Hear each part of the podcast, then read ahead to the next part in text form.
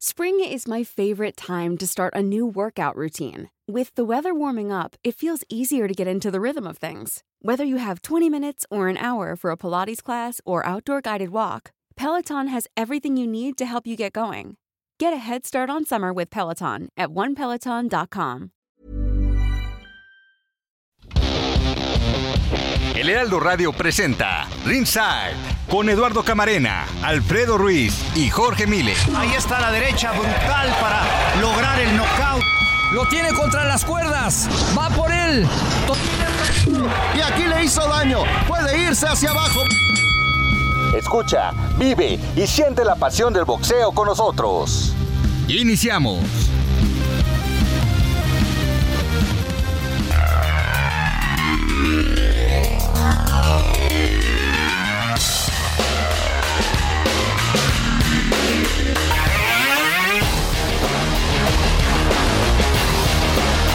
Muy buenas noches, muy buenas noches. Les damos la bienvenida en esta noche de boxeo, Ringside Heraldo Radio y una cartelera de corte internacional. Emanuel Navarrete, el vaquero, el bicampeón mundial mexicano, contra Eduardo Báez en el turno estelar de la noche, aquí en compañía de Héctor Alejandro Vieira en la producción, Jorge Mile, Alfredo Ruiz y un servidor Eduardo Camarena. Estamos listos, sonó la campana, Jorge, listos para ir al aire, ¿cómo te va? Todo listo y la verdad muy bien, muy contento de estar acá con ustedes y que a las 9.01 con 23 segundos estemos arrancando esta nueva función en donde vamos a tener a, a mi parecer uno de los mejores boxeadores mexicanos en este momento, el gran vaquero Navarrete, enfrentando a Vázquez que va a estar me parece complicado, sobre todo los primeros episodios serán muy emocionantes. Y de verdad muchas gracias por estar con nosotros aquí en Ringside, el mejor lugar para vivir el boxeo. Alfredo Ruiz, también te saludamos con mucho gusto. Muy buenas noches. Buenas noches, Lalo. Jorge, amable auditorio. Aquí estamos con el gusto de saludarnos, de encontrarnos en el mejor sitio para escuchar eh, el boxeo, como en las eh, grandes carteleras que usted eh, seguramente tendrá presente aquellas que se transmitieron a través de la magia de la radio. Hoy tenemos un pleito muy muy atractivo, el regreso del vaquero Navarrete para defender eh, su título, duelo de mexicanos, esto ya es de entrada una garantía y bueno pues estaremos eh, platicando con todos ustedes acerca de lo que suceda en esta arena en San Diego, California, escenario de este duelo precisamente de mexicanos. Viene ya en unos segunditos el nieto del gran Mohamed Ali, Ali, Nico Ali Walsh, para enfrentar al mexicano Reyes Sánchez, que lo conocemos desde hace ya varios años, Lalo. Y esto ya a continuación. Sí, sí, sí, ya ha comenzado esta cartelera. Apenas hace unos instantes logró una buena victoria aquí en este escenario. El exolímpico Lindolfo Delgado tuvo una buena actuación Lindolfo y pues le gana a, uno de los mejores prospectos en la actualidad del boxeo mexicano, por supuesto, le gana a Omar Alejandro Aguilar, al pollo, que lo hemos transmitido en varias ocasiones aquí en el programa de Ringside Heraldo Radio, y por supuesto Jorge Mile, pues a nivel mundial, Alfredo, la victoria de Alexander Usyk derrotando a Anthony Joshua en pelea de campeonato mundial en la división de peso completo. En juego los títulos de Usyk, el, de la FIB, de la OMB y de la AMB. La verdad, una pelea redonda. Me parece que le regalan eh, la decisión dividida a Joshua porque desde mi forma de, ver el, combate, eh, Usyk fue muy superior la mayoría de los rounds. Es cierto que Joshua apretó, sobre todo en la, en la mitad de la pelea, pero Usyk con muy buen movimiento, siempre yendo hacia adelante. Un tipo que además hay que recordarlo, el ucraniano estaba peleando eh, como soldado por su tierra, por Ucrania. Dejó, eh, hizo una pausa de estar ahí eh, al frente en la batalla para hacer esta, esta batalla, esta pelea frente a Anthony Joshua. Joshua cambió de esquina pero me parece que, que desde aquella vez que Andy Ruiz lo venció, ahí yo creo que la carrera de Joshua vino hacia abajo cuando se esperaba otra cosa de, del británico. Una victoria brillante de Usyk, muy a su estilo, siempre, siempre ha ganado. Esto es importantísimo recalcarlo. Siempre ha ganado de visitante. Siempre ha sido el underdog. Siempre, la verdad es que nos llena de, de buen boxeo y me da mucho gusto por Alexander Usyk. Mantiene los tres títulos de cuatro en los completos. Sí, con estas eh, características que ahora apuntas con respecto a Usyk yendo hacia el frente y con esta condición de nunca haber peleado en casa. El, eh, el pleito fue de 12 asaltos y con un detalle que a la hora de, las puntuaciones, a la hora de las tarjetas, cuando se da el veredicto, también Anthony Joshua en un eco muy emotivo toma la bandera de Ucrania. Bien lo que señalabas, hace seis meses Usyk eh, estaba involucrado directamente con la defensa de su país en este terrible acontecimiento. Y bueno, ya se escucha finalmente el anuncio. El pleito es para el ucraniano que se mantiene con esta condición de ir hacia el frente, de, de luchar, de ir eh, acabando a sus eh, adversarios y hoy no fue la excepción frente a Joshua.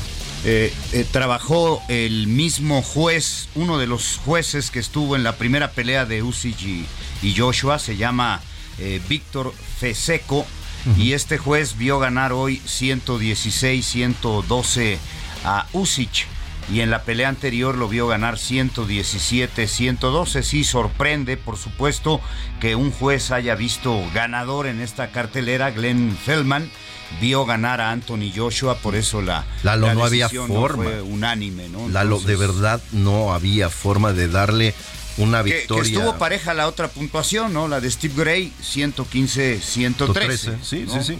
116, 102, está bien, pero ver ganar a Anthony Joshua me parece que no, no había forma. De verdad, Usyk hizo un tremendo trabajo, siempre con piernas muy veloces, cambiándose de, guardia, siendo muy inteligente. En los últimos rounds boxeó perfecto a, Anthony Joshua y la verdad es que sí fue superior como para llevarse la victoria. A mí me parecía que tendría que ser unánime. Y bueno, pues retiene el campeonato del mundo en la noticia más importante del boxeo en, en este día y en el mes que estamos ya en curso en la recta final del mes de agosto.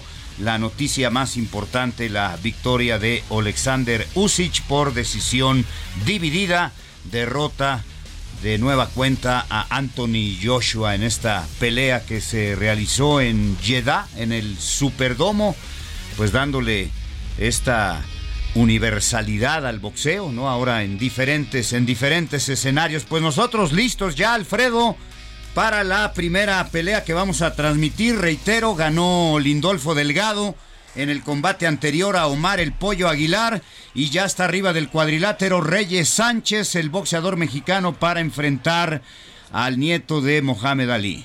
Fights, five victories, four victories coming by way of knockout. From Las Vegas, Nevada, the legend lives on.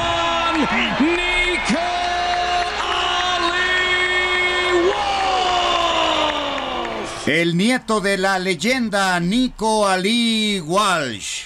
Y ahora vamos con, eh, pues ya ahí la reunión en el centro del cuadrilátero para lo que será este compromiso. Arrancando en ringside la noche de este 20 de agosto, Eddie Hernández es el referee en esta sensacional arena con capacidad para algo así como 15.500 espectadores de Negro y oro está Nico Ali Walsh. Ya se ha despojado de todos los eh, arreos con los que subió al eh, escenario. Y en espera simplemente el eh, referee Hernández de algo que limpien un poquito ahí en la zona donde el oponente Reyes Sánchez le pusieron agua, le están limpiando prácticamente con una toalla también el sudor y el exceso de agua en la espalda. Señoras y señores, a través de Heraldo Radio suena el la round campana. uno es presentado por Heraldo Radio. Y aquí vamos con las acciones, los dos con eh, negro y vivos en color oro. El de Las Vegas es eh, Nico Walsh con un eh, peinado muy particular de trencitas, mientras que el de origen mexicano radicado en Kansas, Reyes Sánchez soltando los dos de mano derecha. El primer contacto es de Ali Walsh con la mano izquierda en forma de jab. En el centro del cuadrilátero, los dos bien posicionados para evitar que haya algún eh, contacto que pueda traerles consecuencias. La expectación enorme, buena derecha de Reyes Sánchez hacia la zona del oído derecho y después con la propia mano derecha ahí le mete otro recto a la, a la mandíbula de Ali Walsh que tiene que echar pasito hacia atrás. Ha salido bravo Jorge Mile, el de origen mexicano. Reyes Sánchez se está moviendo muy bien y está eh, manejando bien la, mano izquierda. Con eso sorprendió con un volado de mano izquierda a Nico Ali Walsh que tiene que eh, rearmarse, reagrupar y volver hacia adelante. Potencia en los puños de Nico Ali Walsh. Ya observaremos en un eh, instante cómo se va asentando cuando suelta la mano derecha, pero no logra acertar en el rostro de el de origen mexicano. Reyes Sánchez cerrando los puños con eh, mucha inteligencia para evitar ahí algún eh, contacto. Y el que tiene que hacer eh, pasito hacia atrás es el nieto de la leyenda Mohamed Ali. Qué peso tan específico, Lalo Camarena, el cargar el nombre, ¿no? De el gran Mohamed Ali. Ayuda, pero al mismo tiempo compromete, ¿no? Debuta con ser el nieto de Ali, pues ya logra notoriedad, pero ahí viene entonces ya la responsabilidad y el compromiso. Último minuto de este primer asalto. Tocando con la mano diestra a Lee Walsh y después en una buena combinación de izquierda hacia la zona del plexus y con un upper trata a Reyes Sánchez de echar atrás a su oponente. Los dos hasta el momento golpeando hacia la zona del cuerpo. Cuidado con las cabezas. Ahí tienen que ir los dos hacia atrás. El Rey Sánchez tiene que mover la cabeza. Alcanza ahí a conectarlo con el eh, jab de izquierda que lanza el de Las Vegas, Nevada. Que ahora se ha convertido en el cazador. Tratando de depositar una mano derecha y lo hace. Pero no tiene consecuencias hacia la zona del oído izquierdo. Últimos 10 segundos. Se encienden las luces en color ámbar. Se va a terminar este primer capítulo a través de la sintonía de el 98.5 de FM Heraldo Radio. Usted es testigo esta noche desde la arena Pechanga en California. Buen episodio para el mexicano, buen episodio de Reyes Sánchez. Me parece que muestra mejor técnica, más rapidez que el nieto de Mohamed Ali. Parece que la potencia está de lado de parte del norteamericano.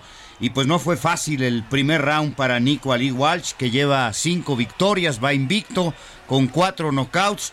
Y me parece que este es el, el rival más difícil que le ha tocado ahora en su breve carrera a Nico Ali Walsh. En su compromiso anterior inmediatamente dio cuenta del rival con un poderío Jorge Lalo de puños y una buena combinación. Estamos listos para el segundo round. Ringside presenta el round número 2. Pues aquí está ya la campana que los llama a combate los dos al centro del cuadrilátero. Va Reyes Sánchez, el boxeador mexicano con rapidez, el jab de izquierda y el derechazo a la cara de el nieto de Mohamed Ali, Nico Ali Walsh, que se para ahí en serio para tratar de cambiar golpes, invita al mexicano a ir hacia el frente y los dos en duelo de izquierdas y derechas rectas tratan de golpear a la cabeza preferente y permanentemente en este arranque de la segunda vuelta de esta pelea. Se llama Reyes y se apellida Sánchez. Es su nombre Reyes, sí, como el hermano mayor del Bolillo González Reyes González, que era un estupendo noqueador. Bueno, pues es el nombre de este muchacho que ahora vive en Kansas, en los Estados Unidos. Buen momento ahora para Lee Walsh. Metió un gancho abajo, gancho al hígado y la respuesta inmediata del mexicano, que es bravo, es valiente y me parece que empieza ya a notarse la mayor pegada de parte de Ali Walsh. Cada vez que toca al mexicano, se observa de inmediato que sí causa algún efecto el golpe, no para derribarlo, pero sí se nota que, que acusa el efecto y cuando ha hecho Reyes Sánchez alguna combinación, pues no se ve que, que pueda estremecer a este peleador norteamericano que insiste con el 1-2, buena derecha, recta, los dos en el centro del cuadrilátero. Ahora el que ataca es Reyes Sánchez con el golpe de jab de izquierda, el derechazo arriba, interviene muy bien el referee, les pide que tengan cuidado con la cabeza. En el boxeo la cabeza es nada más para pensar, Jorge Mile. Cada vez mejor, Nicolai Walsh ya encontró la distancia, ya sabe cómo detener los ataques de Reyes Sánchez y le está complicando muchísimo al mexicano avecindado en Kansas. Se ve fuerte Ali Walsh sobre pies planos, camina firme en el cuadrilátero, ahora caen en clinch, abrazan, los dos aprovechan ahí el momento para tirar algún golpe. Ali Walsh mete la izquierda, recto de mano derecha de parte del mexicano, más sólido el golpe del estadounidense, hay uno a los riñones y un golpe a la nuca también y le vuelven a llamar la atención, en este caso al peleador mexicano Reyes Sánchez en la recta final de este segundo Oh. episodio. Gancho al hígado y se va a la lona Reyes Sánchez. Gancho al hígado perfecto de Nico Ali Walsh y se derrumba para la cuenta definitiva. Knockout efectivo. La victoria para Nico Ali Walsh con un golpe mexicano, con el golpe más mexicano, con el gancho al hígado una puñalada a la región hepática que finalmente logra el triunfo por la vía del knockout y lo celebra hincado en el centro del ring, levantando los brazos, implorando al cielo y seguramente recordando a su ilustre abuelo, va y felicita a Reyes Sánchez en un gesto de deportivismo y su madre en primera fila observando la victoria de Nico Ali Walsh. Le gana a Reyes Sánchez, sí, le gana con el golpe más mexicano Jorge Mile. Un auténtico arpón el que depositó Nico Ali Walsh en la zona hepática. De verdad se desmadejó el mexicano Reyes Sánchez, fue hacia abajo dramáticamente ante el poderío de Nico Ali Walsh.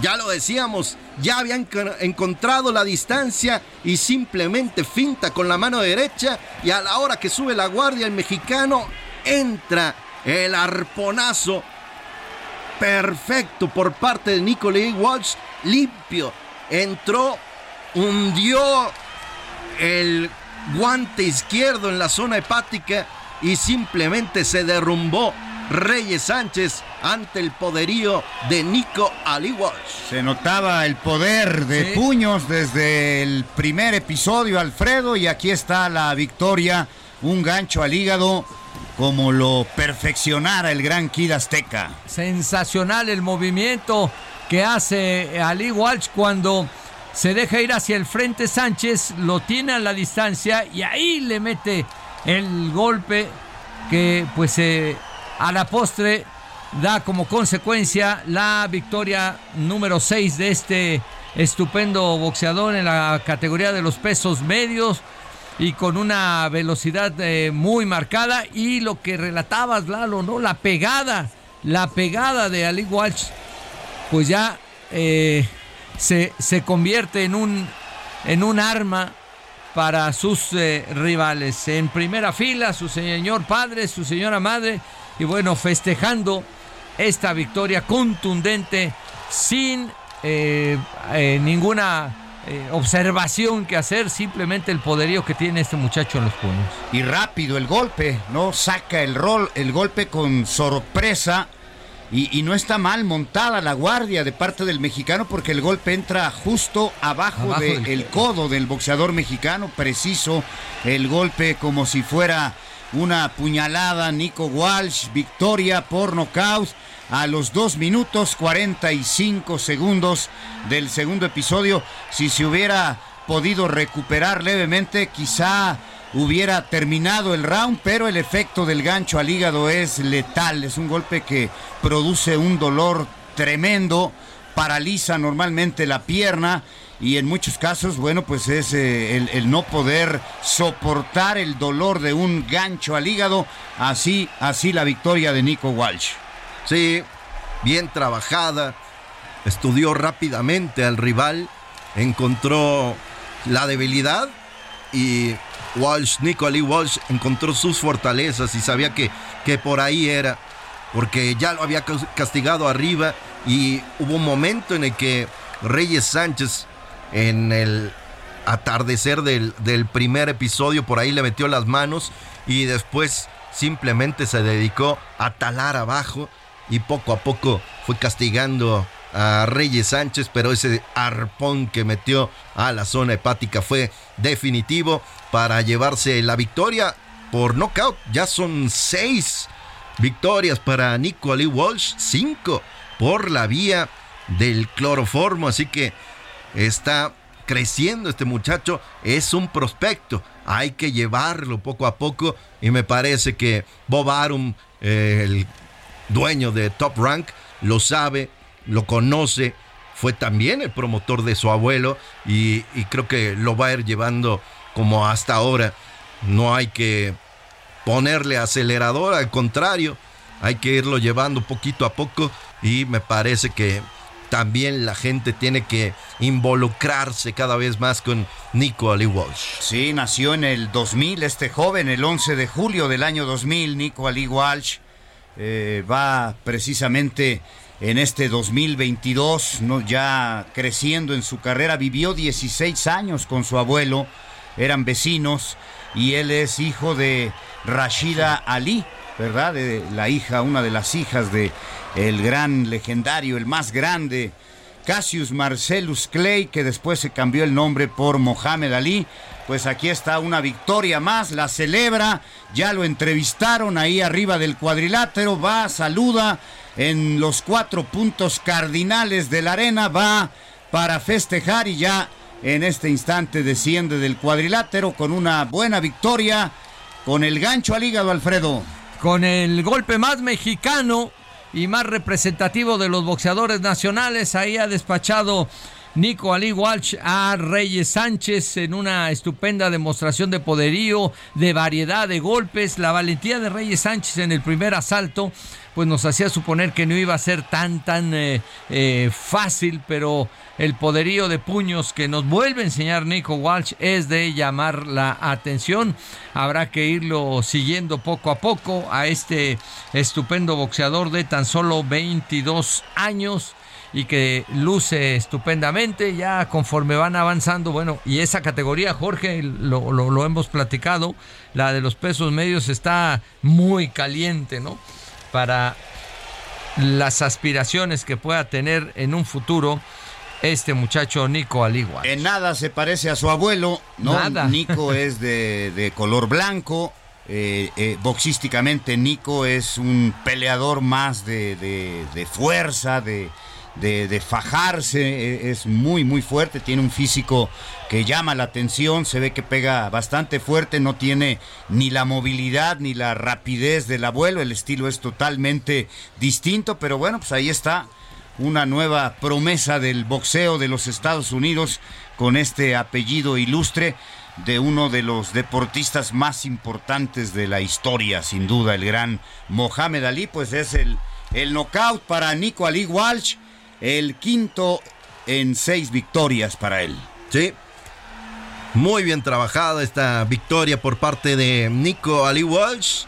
A seguir creciendo. Y, me parece que no va a quedarse mucho tiempo en, este peso, ¿no? En los medianos. Todavía va a embarnecer el jovencito. Así que seguramente por ahí en, en los supermedianos tendrá más oportunidad de seguir creciendo y poco a poco avanzar en la carrera boxística a nivel profesional. Hacemos un breve resumen de esta cartelera hasta ahora. Lindolfo Delgado de Linares, Nuevo León, derrotó por puntos a Omar Aguilar. Y en la pelea que acabamos de transmitir aquí con Alfredo Ruiz y Jorge Mile, la victoria para Nico Ali Walsh por nocaut técnico en el segundo episodio frente al mexicano Reyes Sánchez. Vendrán Julio Luna y Giovanni Santillán y más tarde el vaquero, el vaquero Navarrete aquí en Heraldo Radio. Vamos al corte, regresamos en Ringside.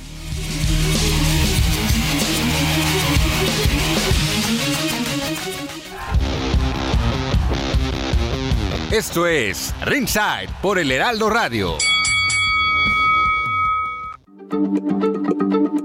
Heraldo Radio, la H se lee, se comparte, se ve y ahora también se escucha.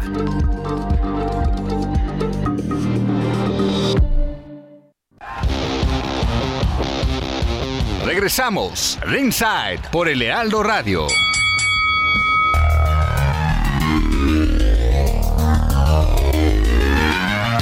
Haciendo historia aquí en Ringside Heraldo Radio porque hemos seguido la trayectoria de Nico Ali Walsh. Ya nos tocaron dos knockouts de Ali Walsh. Sí, sí, sí, la verdad es que eh, emociona, ¿no? Digo, por, por todo lo que sabemos, conocemos, eh, hemos eh, estudiado incluso de, de la vida del gran, el más grande para mí, Mohamed Ali, no solo por lo que hizo arriba del cuadrilátero, me parece aún más grande lo que hizo debajo de, del ring el gran Mohamed Ali. Y, y su nieto tiene eh, estrella, me parece que, que, conecta rápido con la afición. Y creo que eh, Bob Arum lo va a ir llevando para que lo conozca la gente, empiece a compenetrarse cada vez más con, con Walsh. Y tiene tiene buenas características boxísticas, es cierto que, que, le hace falta mucha experiencia sobre el cuadrilátero, pero la va a ir agarrando, no, no hay prisa alguna con Nico Ali Walsh.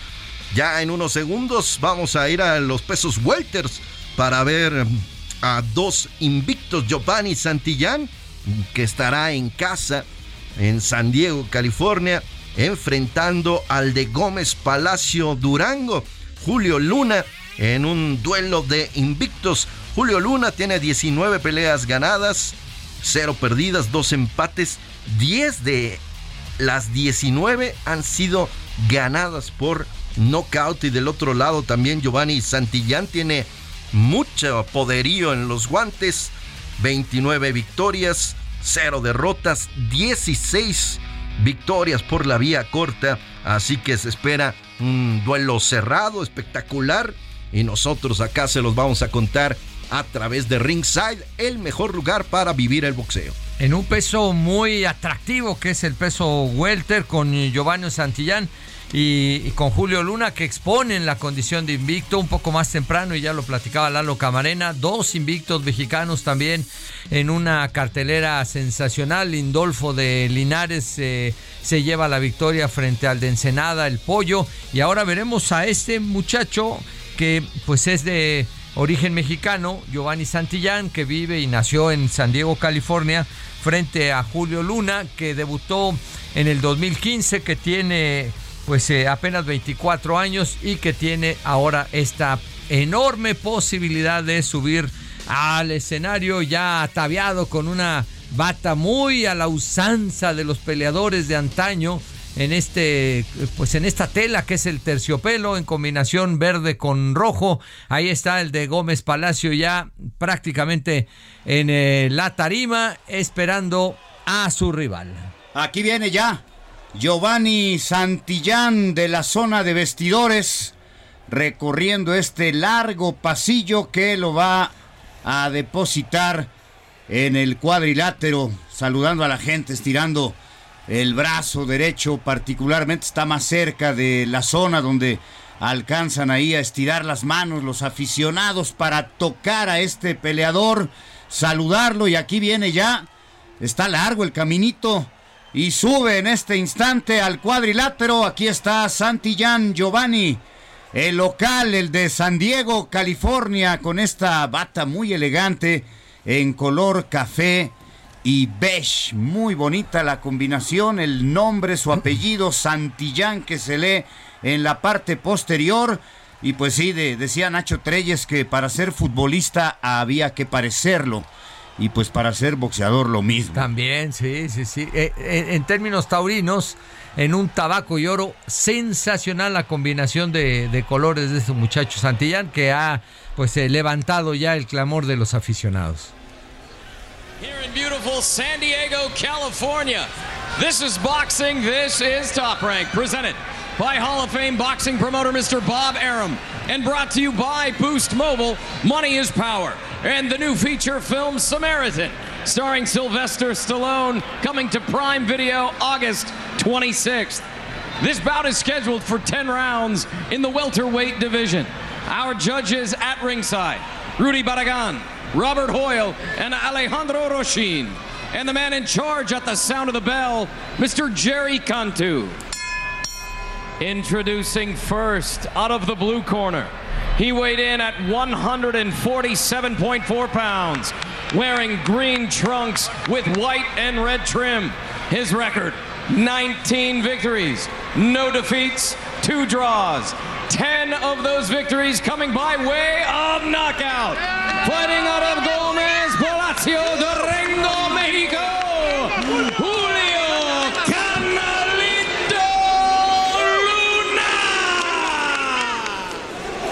De la comarca lagunera de Gómez Palacio en Durango, Julio Luna representando al boxeo mexicano en esta pelea frente a Giovanni Santillán de origen mexicano.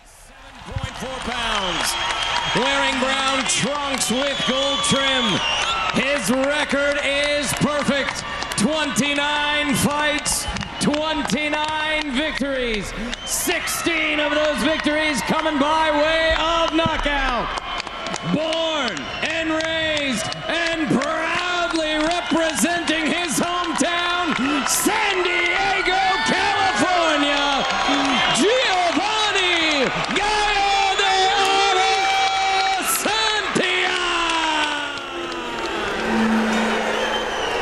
Aquí está Santillán, la presentación, el público se levanta, le aplauden. Ese local lleva un récord que sí, sí llama la atención, 29-0-16 knockouts. El experimentado Jerry Cantú es el referee para esta pelea, la pelea coestelar de la noche. Va a sonar la campana aquí en Ringside Heraldo Radio. En esta estupenda cartelera, haciendo historia en el boxeo, va a comenzar el primero. El round 1 es presentado por Heraldo Radio. Adelante, Jorge Mile. Ándale, sí, señor. Vámonos con esta historia entre México y los Estados Unidos. Giovanni Santillán, invicto. Del otro lado, Julio Luna, también con calidad de invicto. Representado por Manuel Garrido de Miura Boxing. El mexicano que sale con este pantaloncillo en verde, blanco y rojo. Estira la mano izquierda. Giovanni Santillán, el de San Diego, California. Peleando en casa ante su gente más largo y más alto. El mexicano Julio Luna que entra con la mano izquierda pero rápidamente recibe castigo. El 1-2 por parte de Santillán. Centellante lo pone quieto también Julio Luna. Respondiendo el mexicano. Ahora ambos se abrazan justo al centro del cuadrilátero. 9.38 de la noche. Completamente en vivo. Aquí a través de El Heraldo Radio 98.5 de FM. Buena mano izquierda que explota por parte de Santillán. El de San Diego, California, pone contra las cuerdas al mexicano. Castiga otra vez con el gancho. Cinceló una bonita mano izquierda. Justo en la quijada de Luna que tiene que ir hacia atrás. Sale del atolladero y también. Ahora con el gancho al hígado el mexicano. Hace de las suyas sobre Giovanni Santillán 29 peleas ganadas para Santillán, 16 de ellas por la vía corta. Del otro lado está Julio Luna, el de Gómez Palacio Durango, coterráneo del gran Cristian Mijares. El diamante lagunero. Ahora Santillán levanta la guardia, finta con la mano izquierda, pero es el mexicano el que castiga y sorprende con el 1-2 en corto. Mueve bien la cintura a pesar de que está contra las cuerdas y otra vez con el gancho al hígado. Está haciendo daño Julio Luna, el de la comarca lagunera. Sorprende iniciando ahora con el recto de derecha, Eduardo Camarena. Es zurdo el norteamericano de guardia zurda y hace bien el de Gómez Palacio, Julio Luna, de tratar de repeler el castigo con derechazos. Al zurdo se le gana con la derecha y es lo que está intentando Luna frente al gallo de oro Giovanni Santillán. Aguanta Julio Luna sobre las cuerdas, trata de castigar con la mano izquierda, pero el buen movimiento de cintura de Santillán hace que abanique ese volado de mano izquierda. El referee los pone a distancia. Ataca Santillán con el jab de mano derecha. Últimos 10 segundos los vivimos intensamente aquí en Ringside, el mejor lugar para vivir el boxeo. Termina el primer episodio. Y no fue de estudio, Alfredo. Nada. Nada. Va a darle de una vez. Sí, parece que traen prisa este cliché de esperar en los primeros tres minutos para que los boxeadores enseñen pues eh, la estrategia. Hoy no lo han eh, eh, no lo han mostrado ni Giovanni ni tampoco Julio. Los dos salieron encendidos con este término que utilizaba Jorge Miles, centellante cuando Julio Luna va hacia adelante, Giovanni tenía respuesta y el zurdo de Estados Unidos se planta muy bien. Tienen un trompicón ahí por eh, el perfil de ambos boxeadores y consecuentemente después Julio Luna lo, abraza. Ahí el norteamericano golpea dos veces eh, en, una acción desleal un rabbit, un rabbit punch hacia la zona de la nuca y el referee Cantú inmediatamente le advierte. Listos pues para lo que viene.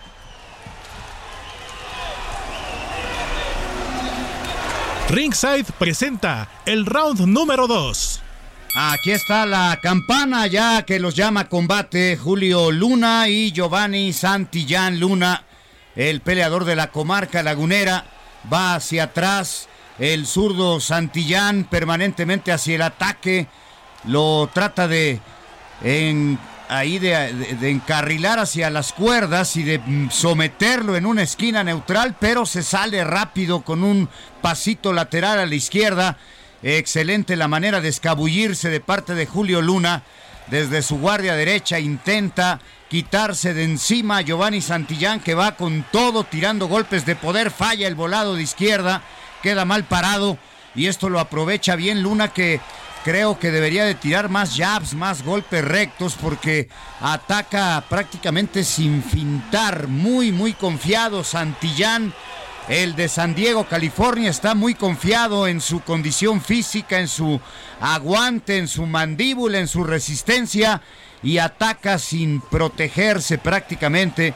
Hay una buena combinación de Julio Luna con un gancho a la región hepática y sale con derechazos rectos de izquierda para tratar de que no se acerque su rival y lo hace bien.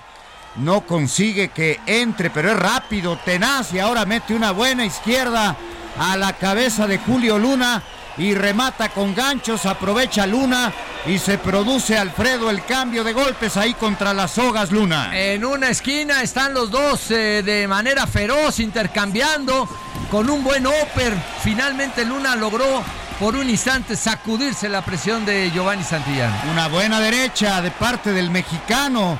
Puso quieto ahí a Giovanni Santillán, demostrando que tiene buena técnica.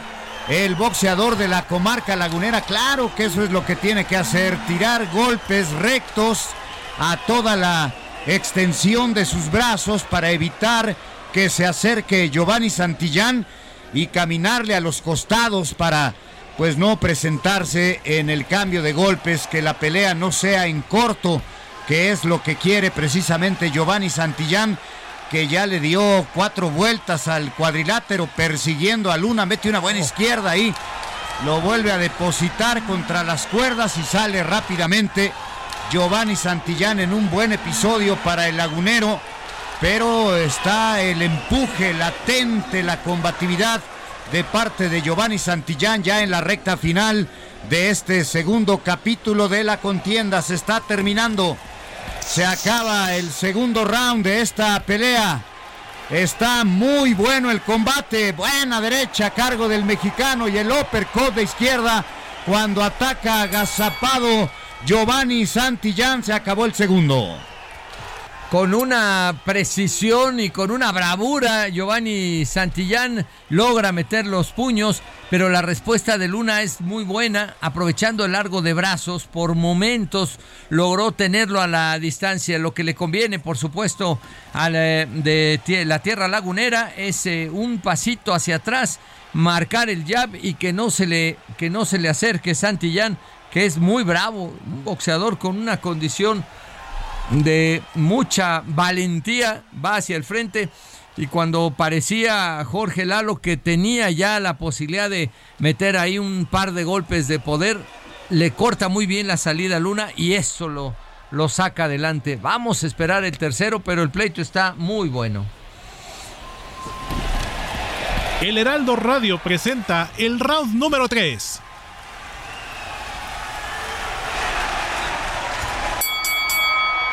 Sonó la campana y ahí están en el centro del cuadrilátero Giovanni Santillán de San Diego, California, con una pantaloneta en café y oro, mientras que el de la comarca con un eh, diseño de pantalón terciopelo verde, los costados en blanco y el cinturón en rojo.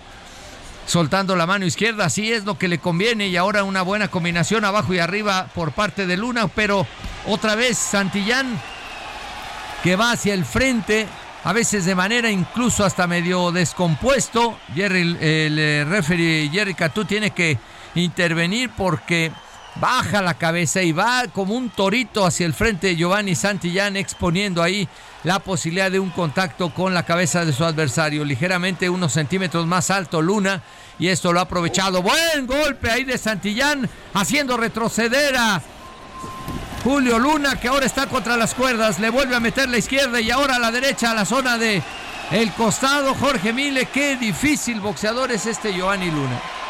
Lo sorprende Giovanni Santillán a Julio Luna con mucha velocidad, colocando ese gancho en la quijada del mexicano y lo pone en problemas. Otra vez en el centro del cuadrilátero, salvando ligeramente pues eh, la lluvia de golpes que sale de los puños de el norteamericano y ahora pues tratando ahí con la mano izquierda medio tenerlo a la distancia, otra vez vuelve, insiste Santillán, quedan ahí en clinch, tiene que aparecer Cantú y el brazo largo, la forma en que suelta el jab y después busca conectar algún golpe Luna que ahora le da la vuelta. Cuidado ahí con las cabezas, señores. Quedaba el hombro con la cabeza de Santillán que vuelve a soltar la mano derecha. Tiene una roca ahí en el puño izquierdo. Cada vez que logra conectar hacia la cabeza de Luna se agita, le mueve las ideas, lo saca de concentración. Y ahí viene otra vez este hombre que pues tiene 29 pleitos, 16 knockouts tratando de conectar hacia la zona hepática. Bueno, upper de Luna que le vuelve a repetir la dosis, lo deja llegar y cuando lo tiene ahí en corto le mete el upper de derecha. Parece que hay un gesto ahí ya de dolor abriendo un poco la boca a Luna en virtud de la cantidad de golpes que le están cayendo de los puños del zurdo Santillán. Otra vez ahí en la esquina. Vuelven a quedar 10 segundos. Se fue rapidito, rapidito este tercer episodio. Con pocas realmente pocas ocasiones para el de Gómez Palacio por la fiereza y la entereza con la que va hacia el frente Santillán. Está lastimado ya del pómulo izquierdo el mexicano Julio Luna, el de Gómez Palacio ya, ya tiene una, una eh, protuberancia y, una especie de, de raspón ahí debajo del ojo producto de los golpes de un peleador que es mucho más fuerte. Se nota de inmediato que hace daño el golpeo de Giovanni Santillán. Y, si no hace la estrategia como en los primeros rounds, lo van a noquear Jorge Mile porque ya se paró a cambiar golpes. Luna y lo que decía Alfredo, le metieron un ganchazo y de inmediato el gesto de dolor. Y se metió a la distancia que no le conviene. Luna es mucho más alto, es mucho más largo. Y cuando en el primer round tuvo la media y larga distancia, incluso se vio bien. Pero después se ha metido a la corta distancia, no le conviene nada. El round número 4 es presentado por Ringside. Aquí está la campana que los llama a combate, va rápido, impulsado como como que como si estuviera sentado en un resorte, va rápido hacia adelante Santillán el gallo de oro, así le dicen al de San Diego y va sobre su rival a dar pelea, a cambiar golpes, ahí la respuesta de parte de Julio Luna. En una esquina los dos intercambiando metralla, más poder en los nudillos de parte de Santillán y él quiere noquear. No quiere ganar por puntos, está buscando desde el primer episodio ganar por nocaut, tirando golpes ahí adentro en la zona de fuego, sin importarle lo que le pueda mandar su rival Julio Luna, a cambio de que él pueda conectar lo que sea y como sea y donde sea. Y parece que donde pega duele, Alfredo. Muy manifiesto, sí, el poderío de Santillán que vuelve a mantener la iniciativa y le da de tres o cuatro golpes por uno que salen de los puños de Luna. Y más fuerte el golpeo, sí, de Giovanni Santillán en el centro del ring. Levanta la guardia, trata de meter un gancho a la cabeza de su adversario. Se lo quitó bastante bien el golpe Julio Luna. Intenta responder Julio, pero no tira los golpes suficientes para frenar a este ferrocarril. Le metió un uppercut excelente. Luna lo repite, pero no parece hacerle daño a Giovanni Santillán que tiene una muy buena resistencia. Ya, ya le metieron golpes duros y no, no parece que, que lo lastimen al peleador de San Diego. Él va para adelante, como si fuera un expreso de San Diego, sí, como esos trenes que van firmes al frente y ahí va a tratar de encontrar el knockout con golpes que dibuja engancho a la cabeza de su rival, la respuesta y, hasta un golpe en la nuca también ahí ante la complacencia de Jerry Cantú, que ahora sí le, le llama la atención, pero no con la energía que se necesita Jorge Mile. Sí, está cada vez mejor. El gallo de oro está dando cátedra con esa guardia zurda. Le ha complicado muchísimo a Julio Luna, el de Gómez Palacio Durango. Simplemente se le apagó el GPS. Demostración de poderío, de ir hacia adelante, de combatividad de Giovanni Santillán. No es el boxeador más técnico que hayamos visto. No es el boxeador más elegante que hayamos visto. Sus golpes no dibujan una trayectoria tan clara. A veces los golpes como que, que no tienen una buena técnica, pero donde pega duele. Y es de verdad bravo y se mete al cambio de golpes y vuelve a conectar a Julio Luna, que termina tambaleante el episodio ante la presión que está haciendo el gallo de oro Giovanni Santillán, que me parece se lleva claramente este round. Pues todo el, la ruta, ¿no? Para Santillán con ese poderío en los puños. Y Luna, el mejor golpe que eh, pues le hemos visto es eh, el upper, pero no le hace nada. El eh, zurdo de San Diego ha aguantado. ese es el problema, ¿no? Que tenga que lanzar un upper el mexicano cuando él tiene la distancia, es más alto, ¿no? ahí es, ya ahí ya tenemos problemas. Sí, le ha recetado un par de buenos uppers, pero pues no, el muchacho de San, de, San Diego, California, va para adelante, va para adelante. Y ya decíamos tres, a veces hasta cuatro por uno. Round 5 es presentado por Heraldo Radio. Ándele, sí, señor. México contra Estados Unidos. El gallo de oro, Giovanni Santillán invicto y quiere mantenerse así. Del otro lado, Julio Luna, el de Gómez Palacio Durango, que también quiere tratar de llevarse la victoria. Luce complicado porque Giovanni Santillán ya se metió en la guardia de Luna. Insiste el de guardia zurda con el jab de mano derecha. Llamando la atención rápidamente de Julio Luna, que ahora deposita también un buen gancho al hígado. Otra vez se mete ahí en eh, el boxeo en corto. El mexicano lo sorprenden primero con el recto de mano izquierda. Aquí en ringside, usted vive completamente en vivo el boxeo con nosotros. Falla en dos ocasiones el jab de mano izquierda Julio Luna y lo sorprende también Giovanni Santillán, el gallo de oro, peleando ante su gente aquí en San Diego, California. El 1-2 y pone contra las cuerdas a Julio Luna, que sale de ahí y trata de moverse el mexicano para tener otra vez la distancia que le conviene, que es la media y la larga, pero se deja llegar rápidamente le tapa las salidas de todas, todas el gallo de oro y lo conecta Oper y después con el gancho de izquierda lo cincela bonito. Nosotros hacemos pausa, regresamos ringside de El Heraldo Radio. Esto es Ringside por El Heraldo Radio. Heraldo Radio, con la H que sí suena y ahora también se escucha.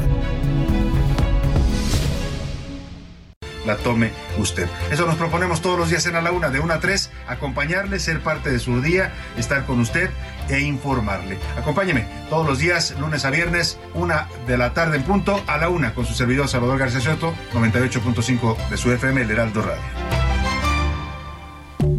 Heraldo Radio.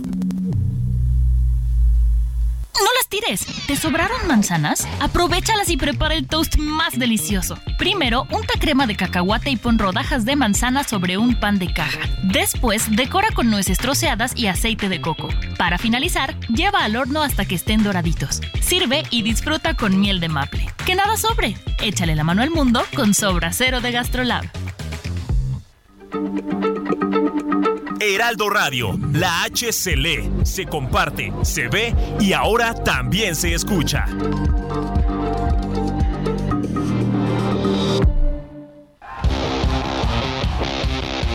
Regresamos, Ringside por El Heraldo Radio. Pues sigue dominando la pelea con su mayor pegada y su combatividad Giovanni Santillán pues prácticamente ganando todos los rounds hasta ahora en este combate, superando por la mayor fortaleza física a Julio Luna. Se han ido seis capítulos ya y a lo mejor si pues eh, lo vemos un poquito ahí con ojos de familiar, le daríamos un round, pero no, la, la diferencia es muy manifiesta de parte de Giovanni Santillán, mucha cantidad, una enorme diferencia en cuanto a los golpes que lanza uno y, los que ha lanzado Luna, que insisto, con un par de opers puso en mal las condiciones, pero también es de quijada fuerte este muchacho Santillán. Tiene mejor técnica Julio Luna, pero no la ha hecho prevalecer en esta pelea y, ha caído en el, en el cambio de golpes, que es lo que ha buscado desde el primer round Giovanni Santillán. El round 7 es presentado por Heraldo Radio.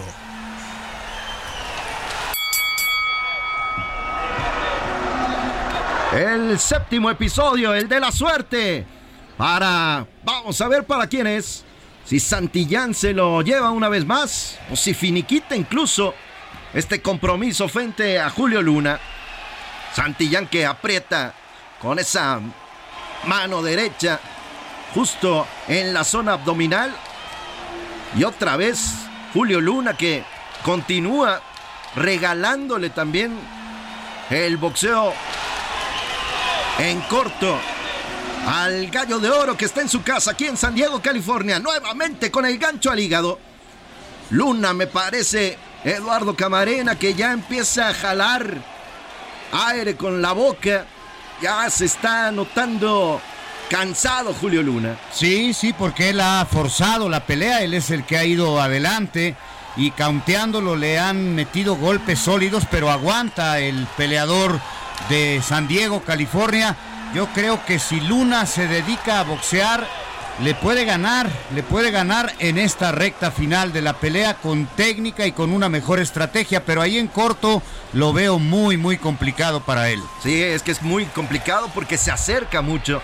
Cuando maneja bien su jab, Julio Luna luce bien y con amplias posibilidades, pero se mete poco a poco el gallo de oro a la guardia del mexicano, lo pone contra las cuerdas y castiga en la zona abdominal, izquierda y derecha, depositándolo, hundiendo ahí los guantes sobre la humanidad del mexicano, que tiene que salir del atolladero y otra vez contra las cuerdas, trata de recargarse sobre Giovanni Santillán para tratar de que con el peso se canse un poquito, pero el gallo de oro está hecho de verdad un gran boxeador.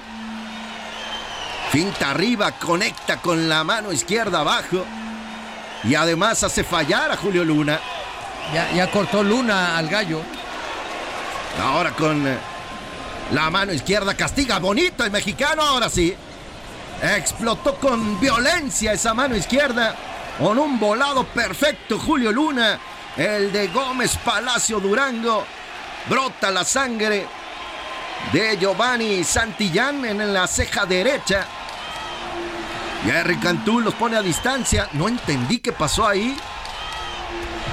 Simplemente habló con Giovanni Santillán.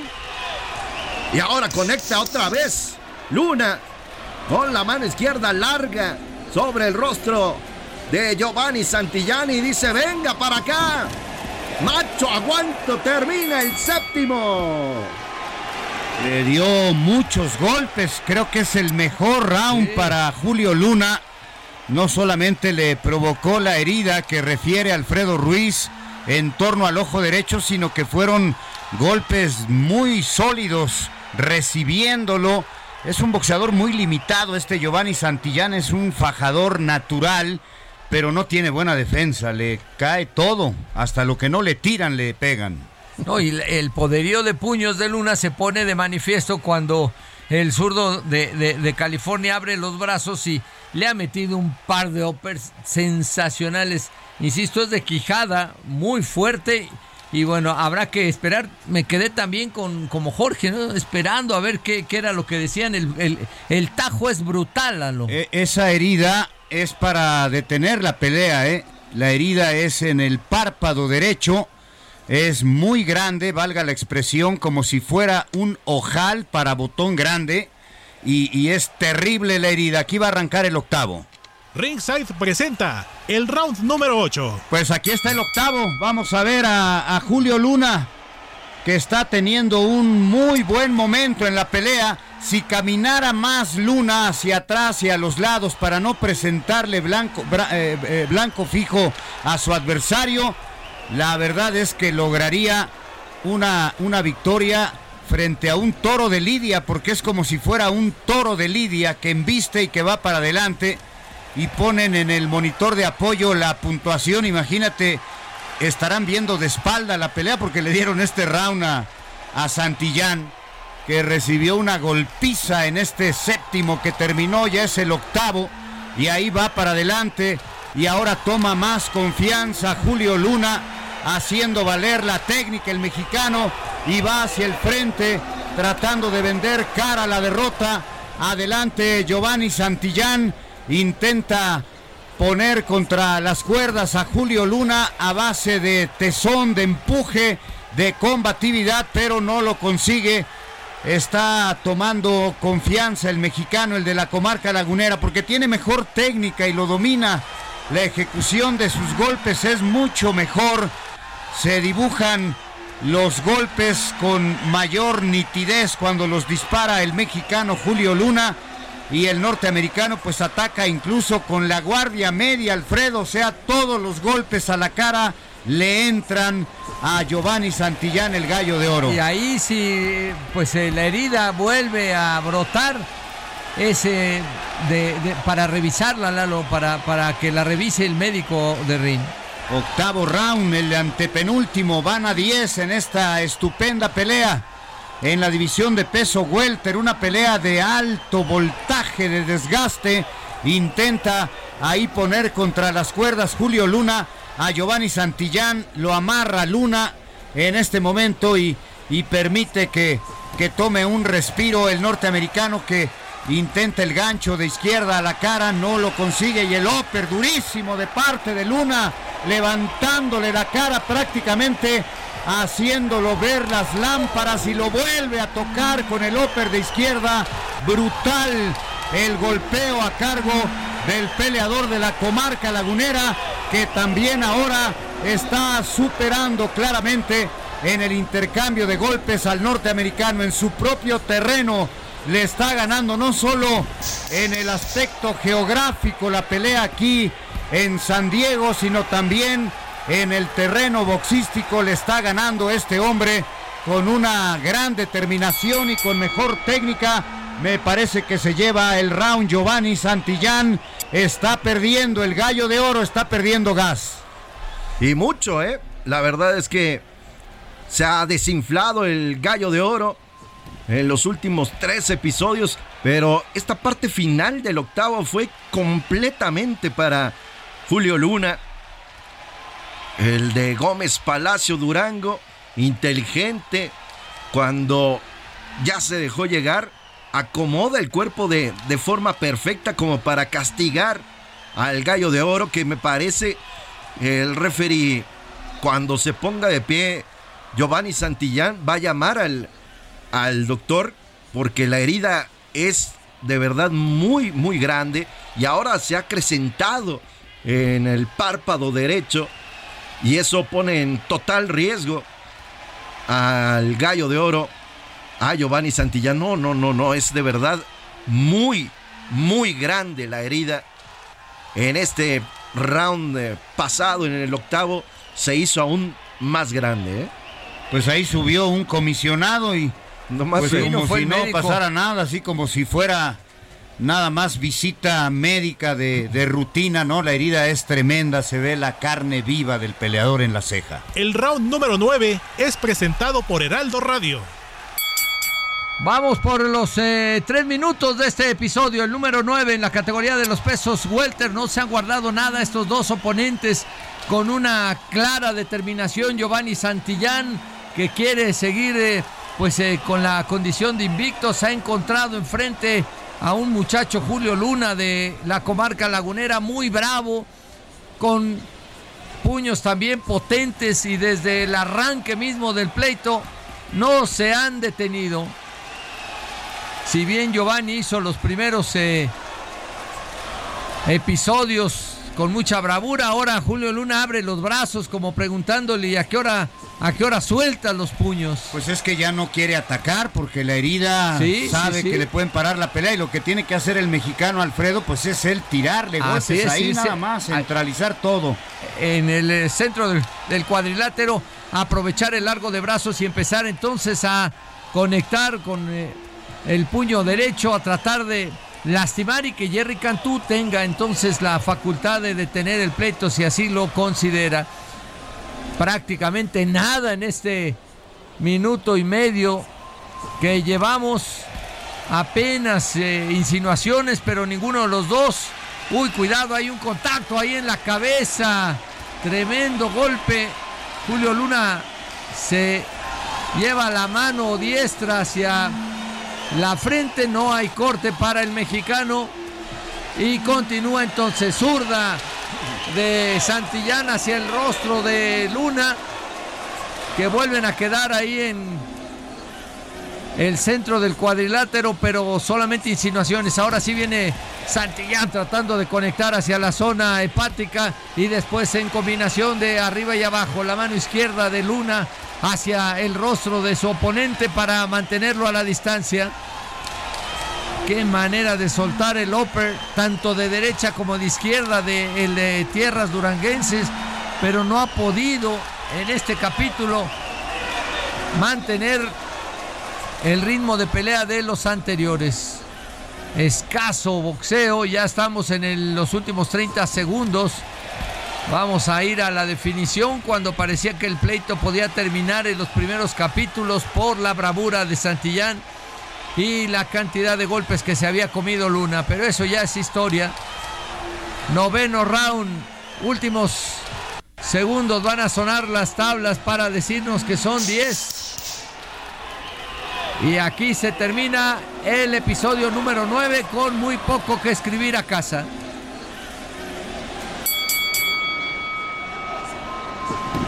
Después de dos rounds en los que Muy dominó vibrantes. claramente el mexicano, no aprovechó el momento. No, no entendió que la pasividad al arrancar el episodio de parte del norteamericano Santillán, pues es la, la muestra clara de que está preocupado de que le vayan a detener la pelea.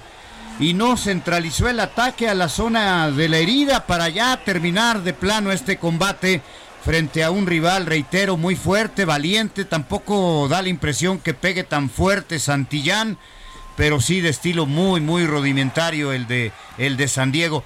Esta herida, Jorge, No, en no, cualquier no, plaza Ya, de México era estar- nocaut técnico ya. Sí, eso de- debería estar parada. Es de verdad cada vez de mayor escándalo la, Estas la cortada. atléticas de California son lo más cercano a un cero a la izquierda.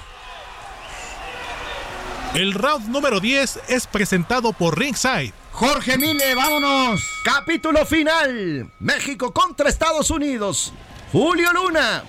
El de Gómez Palacio Durango tiene oportunidad de sacar una gran victoria frente a Giovanni Santillán que tiene un tajo tremendo en el párpado derecho. Y a la distancia lo mantiene. Ahora están justo sobre el centro del cuadrilátero.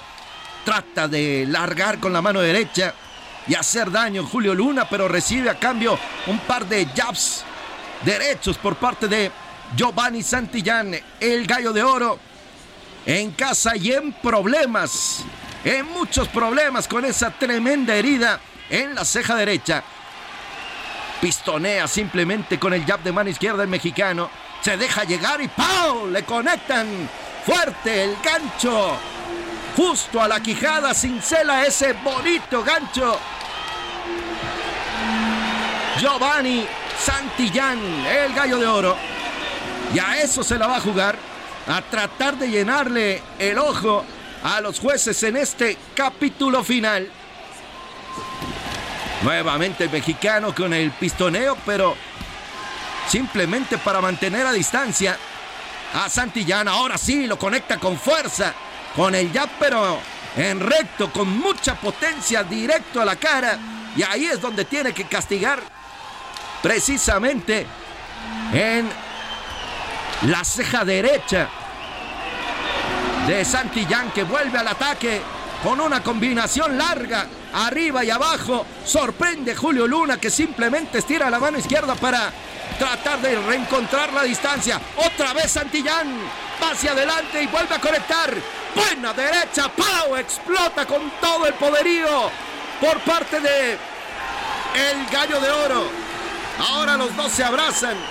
Jerry Cantú, el tercero sobre la superficie, los va a poner a la distancia. ¿Qué tiene que hacer aquí el mexicano Eduardo Camarena? Tirar jabs, que no se acerque el norteamericano y tratar de lapidar la herida para que pues se den cuenta de quién va a ganar esta pelea porque ha recuperado el mexicano pero dejó crecer en estos dos recientes episodios al de San Diego. Y va otra vez. Santillán mueve la cintura, se mete a la guardia y ahí en corto contra las cuerdas conecta el mexicano que también entrega lo suyo con un par de buenos uppers de mano izquierda. Y ahora sobre el centro del cuadrilátero se abrazan Jerry Cantú, el referee.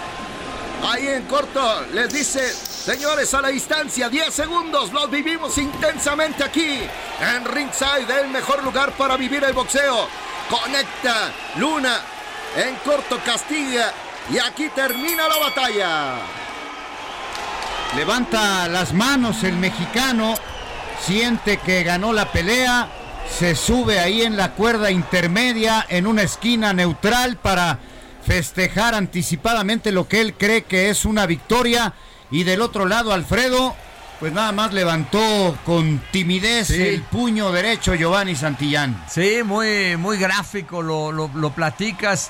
Inmediatamente subieron ahí las asistencias para ponerle todavía un tapón ahí de vaselina en ese corte eh, espeluznante que tiene el peleador norteamericano sobre el ojo derecho. En otras condiciones, créame que esto no hubiera eh, sucedido.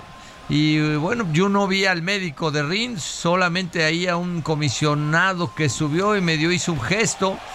Y nos iremos a las tarjetas. Creo que en los últimos dos episodios, el muchacho de Tierras Duranguenses la va a pasar mal con el tema de las tarjetas. Tenía Lalo para terminar la obra. Y, y podía ganar por nocaut técnico, el centrar la ofensiva directa en los últimos tres rounds cuando se ve que la herida eh, se ensanchaba, era más grande, profunda y, larga además la, la, herida.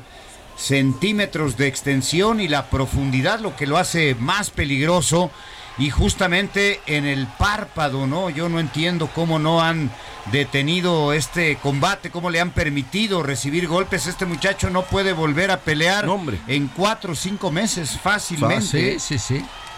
Sí, va a tener que pasar ahí a la microcirugía. Eh, aquellas peleas de, Rafa Márquez y de Vázquez, ¿no? Aquel tajo que le hace Rafa a, Israel, le, incluso le hace perder la, la pues visión. desprendimiento de retina. Sufrió desprendimiento de retina, ¿no? Son heridas muy graves. Estos doctores de la comisión Atlética de San Diego no curan ni un pulque, mi querido Héctor Alejandro Vieira. Estos no curan ni un pulque, estos doctores. No, no, no, de paseo, ¿eh? Simplemente no subieron, no, no, se les notó que, estuvieran al pendiente de, de, Santillán y eso, la verdad es que te hace pensar que, que Santillán, pues, tiene ahí cierta predilección por parte de los jueces, ¿no? Hacemos. Vamos a escuchar el anuncio oficial. For your winner by unanimous decision. Giovanni no. Gallo de Oro sí. Le dan la victoria al Gallo de Oro Santillán. Lo decíamos, el simple hecho de que el doctor no subiera a revisar la herida ya te hace pensar que, que por ahí había predilección. Yo, yo creo que gana la pelea Santillán porque los primeros rounds los dominó claramente, los gana, bueno, no sé si unánime o no, yo, yo creo que sí gana más allá de una herida que debió impedirle seguir en la pelea y debió perder por nocaut técnico pero en los 10 rounds yo, yo creo que sí ganó más episodios, ¿no? El mexicano equivocó la estrategia, Julio Luna no aprovechó su mejor técnica y luego cuando ya lo tenía lastimado menos supo aprovechar pues para que esto fuera un knockout técnico. Creo que ahí se equivoca la comisión de box de, de, San Diego en no pararle el combate a Santillán, permitirle que siguiera adelante y ahí sí es donde yo pongo la duda pues para beneficiarlo porque sabían que estaba adelante en las puntuaciones. Sí, totalmente. Muy extraño que no haya eh, subido el médico a revisarlo. Jerry Cantú, y lo platicaba Jorge Mille, no entendimos qué fue lo que observa, echa hacia atrás al peleador de San Diego. Y ahí uno pensaría, va a subir el médico a revisarlo. No, le dio un respiro. Y bueno, la, la herida sangraba, ya lo asisten en el eh, minuto de descanso, pero era para evidentemente llamar la atención de cualquier médico, porque el tajo fue brutal y después se abrió más, prácticamente pues 5 o 6 centímetros sobre el párpado y después se fue haciendo más ancho. Espeluznante, espeluznante el corte que se lleva este muchacho, que coincido con lo que decía Lalo, yo a lo mejor en le daría dos rounds cuando mucho a, Luna, no creo que haya sido más. Y además no, no gana los rounds importantes al final, o sea, ya cuando estaba tan lastimado Giovanni Santillán, eh, el inicio del séptimo episodio es muy significativo porque no atacó Santillán, estaba lastimado, seguramente preocupado, no sé si en su esquina le dijeron de qué magnitud era la herida, pero cuando llegue a su vestidor ahora y vea el tajo que trae ahí, pues se va a preocupar evidentemente. A pesar de la victoria, este muchacho no podrá pelear en varios meses porque es una herida muy peligrosa la que sufrió ahí justamente en el párpado derecho. Le gana la pelea a Julio Luna que no aprovechó Jorge el momento clave. Era, era ganar los dos últimos rounds y que, y que se viera más el daño que ya había hecho en torno al ojo derecho del norteamericano para ver si así cambiaba la percepción de los jueces o, de, o del oficial de ring, del referee y detener la pelea. Sí, sobre todo en la, en la parte final, incluso en el, en el round, en el décimo, simplemente Julio eh, trató de, de, mantener distancia, pero eh, se vio mucho más eh, con ganas de ganar, con ganas de llevarse la victoria por parte de, del Gallo de Oro. Y la verdad, valiente también hay que decirlo, porque a pesar de, del tajo tan grande, pues se, se manifestó con, con ganas de, de, ir hacia adelante, de ofender a su rival y lo logró al final. Sí, creo que gana los dos últimos rounds, sí, ¿no? Sí, a base sí, de combatividad, de entrega, de empuje, Giovanni Santillán y no aprovecha ese momento que parecía clave en la pelea para el mexicano Julio Luna que de esta manera pues eh, pierde el combate, traía buen récord, 19 sí. victorias con 10 knockouts, se mantiene invicto Giovanni Santillán y está listo el escenario para la pelea estelar de la noche. Aquí en Ringside del Heraldo Radio hacemos historia, ya vimos la victoria de Nico Ali Walsh sobre Reyes Sánchez, ya vimos también el triunfo de Lindolfo Delgado contra Omar el Pollo Aguilar. Le han quitado lo invicto al pollo de Ensenada, Baja California. Y acaba de ganar Giovanni Santillana, Julio Luna. Y viene ya la pelea estelar de la noche. Manuel Navarrete contra Eduardo Báez de San Juan Citlaltepec en el Estado de México. Navarrete y de Mexicali. Eduardo Báez, la pelea estelar en un momentito, Alfredo. No se vaya. Tenemos este pleito por eh, el título que ostenta el vaquero Navarrete, así de que pues veremos si se mantiene en esta condición desde octubre del 21 que fue su anterior exposición esta noche a través de Heraldo Radio. Aquí seguimos en Ringside Heraldo Radio, súbale, súbale y volvemos.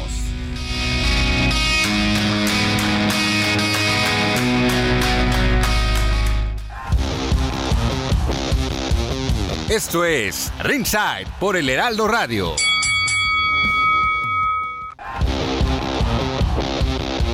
Regresamos, Ringside por el Heraldo Radio. Aquí está subiendo ya al cuadrilátero Alfredo el vaquero, sí, con un jorongo muy vistoso y un, un sombrero de vaquero. Totalmente se apagaron las eh, luces del escenario, ahora finalmente ya se encienden ahí sobre el cuadrilátero. Ha subido el del Estado de México con un atuendo muy a lo vaquero, con un sombrero negro. Y bueno, el gemelo Baez también ya arriba del encordado en espera del anuncio oficial de este pleito por el título pluma de la Organización Mundial de Boxeo. Hay la inquietud de saber cómo viene este vaquero después de tanto tiempo de inactividad. August 26th. Our judges at ringside, Dr. Lou Moret, Pat Russell, and Zachary Young. And the man in Anuncio de los jueces que estarán esta noche. Mr. Jack Reese. And now y del referee Reese. here inside Pachanga Arena, San Diego, California. And to everyone watching on ESPN, this is boxing. This is Top Rank. And oh, baby, this is the main event. 12 rounds for the WBO Featherweight Championship of the World. Introducing first out of the blue corner.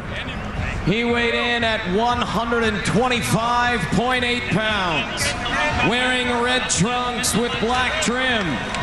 His record 21 victories, two defeats, two draws. Seven of those victories coming by way of knockout. He is the number eight ranked featherweight contender, making his first attempt at a world title from Mexicali, Baja California, Mexico.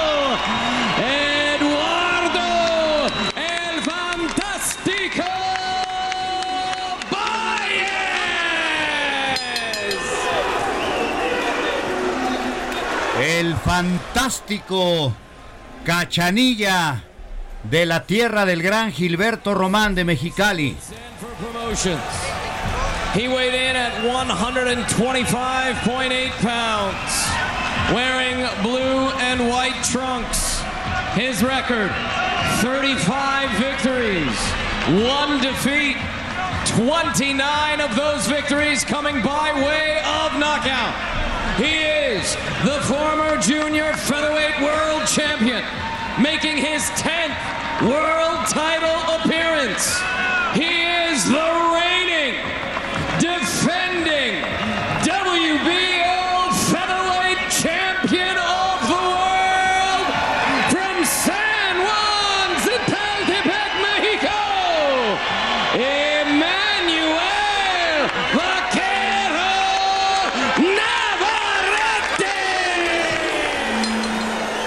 está el vaquero. La pelea número 157, mexicano contra mexicano de campeonato mundial. Ahí van al centro del cuadrilátero. El referee Jack Race está dando indicaciones a los dos contendientes de Mexicali, Baja California. Eduardo Báez no pueden golpear debajo del cinturón, no pueden golpear en la nuca, no puede haber golpes en los riñones. Muy ilustrativo a la hora de dar las indicaciones. Jack Race está chocando los guantes con los boxeadores y todo listo para el arranque de esta pelea. El round 1 es presentado por Heraldo Radio.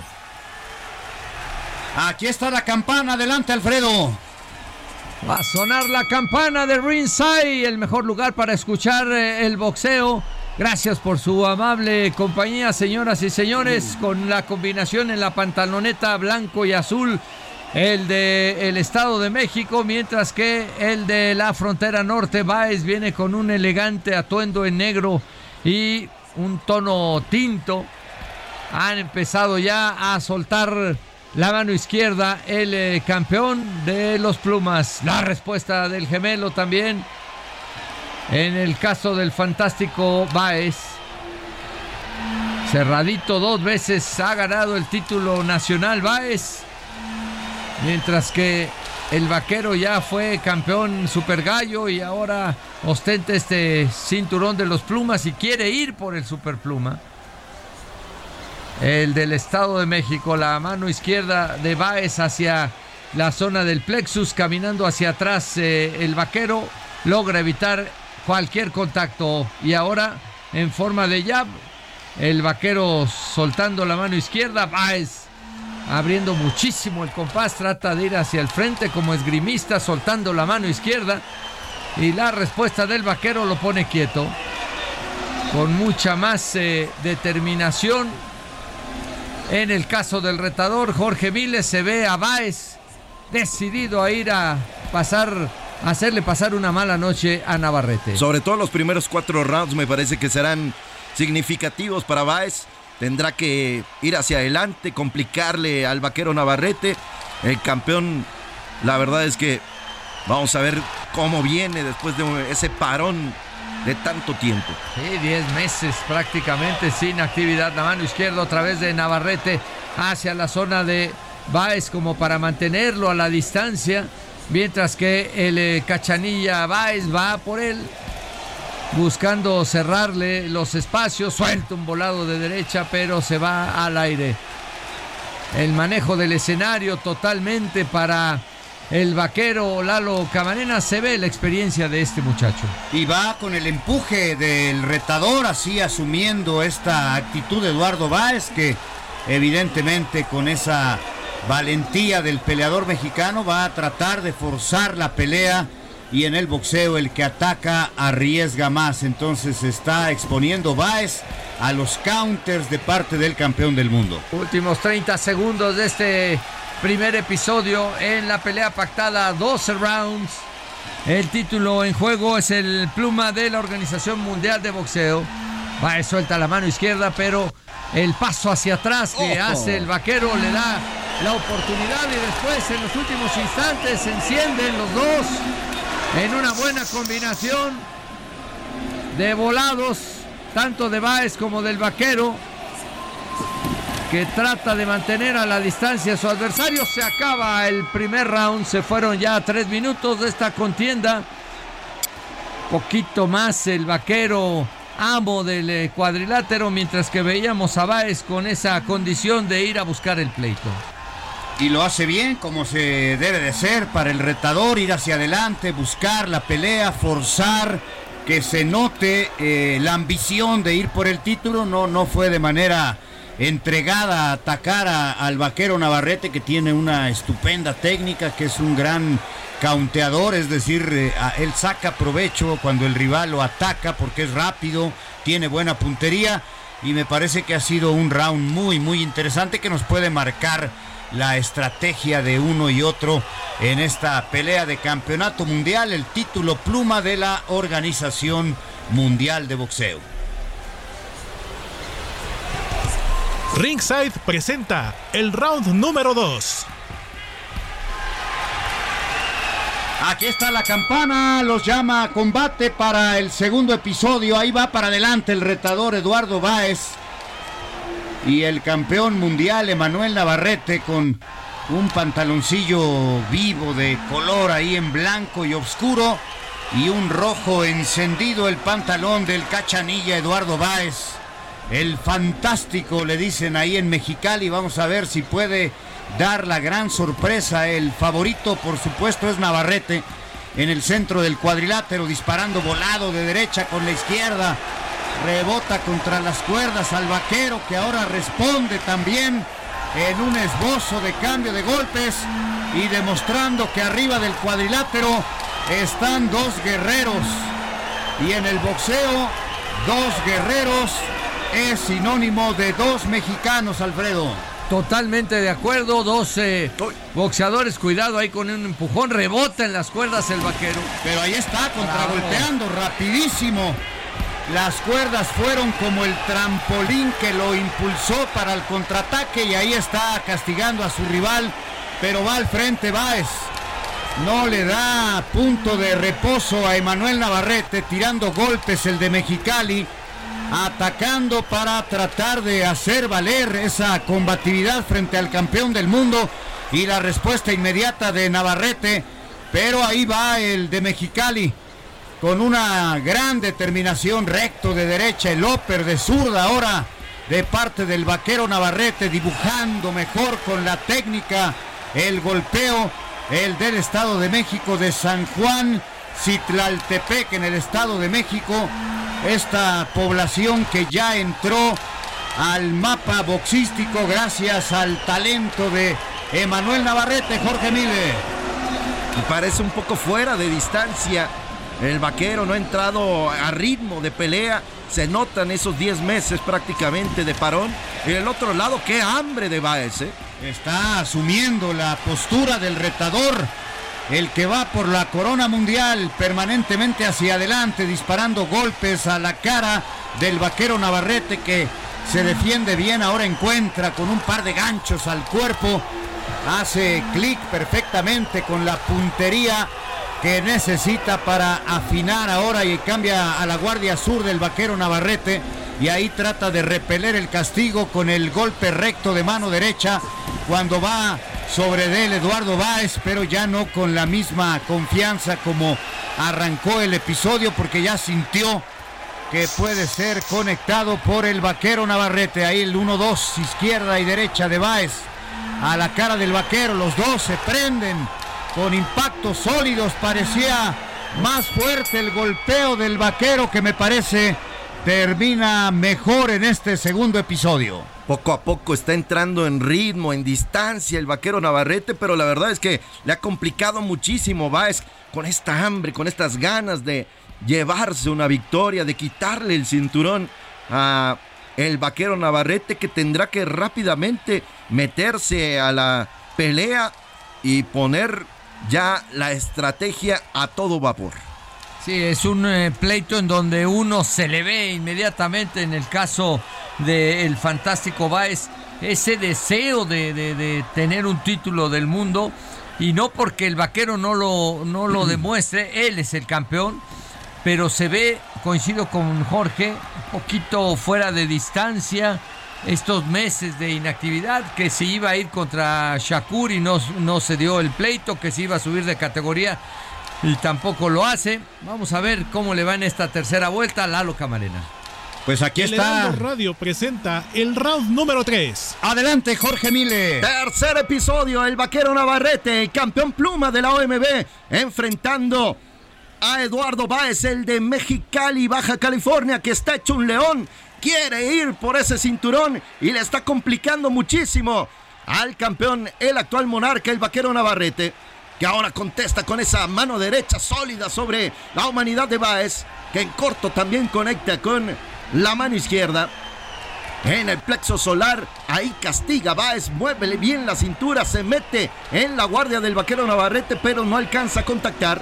Y es el vaquero el que ahora pistonea con la mano izquierda, con ese largo jab que tiene Emanuel, el vaquero Navarrete, y conecta ahora sí en dos ocasiones. Pero Baez Está hambriento de verdad. Quiere llevarse ese cinturón. El cachanilla ahora conecta también con el gancho al hígado. Y rápidamente el vaquero Navarrete también responde con el jab. Toma distancia y después hace fallar a Baez con que lanzaba un recto de derecha pero bien con el pasito hacia atrás, ahí lo deja fuera de distancia. ¡Uy! Rabbit Punch golpeó en la nuca. Baez y rápidamente el referee le llama la atención simplemente de palabra. Chocan los guantes justo sobre el centro del cuadrilátero. Y otra vez el vaquero Navarrete inicia con el jab de mano derecha. Se cambia de zurdo y ahora en la guardia diestra nuevamente el vaquero Navarrete falla con el volado de mano izquierda.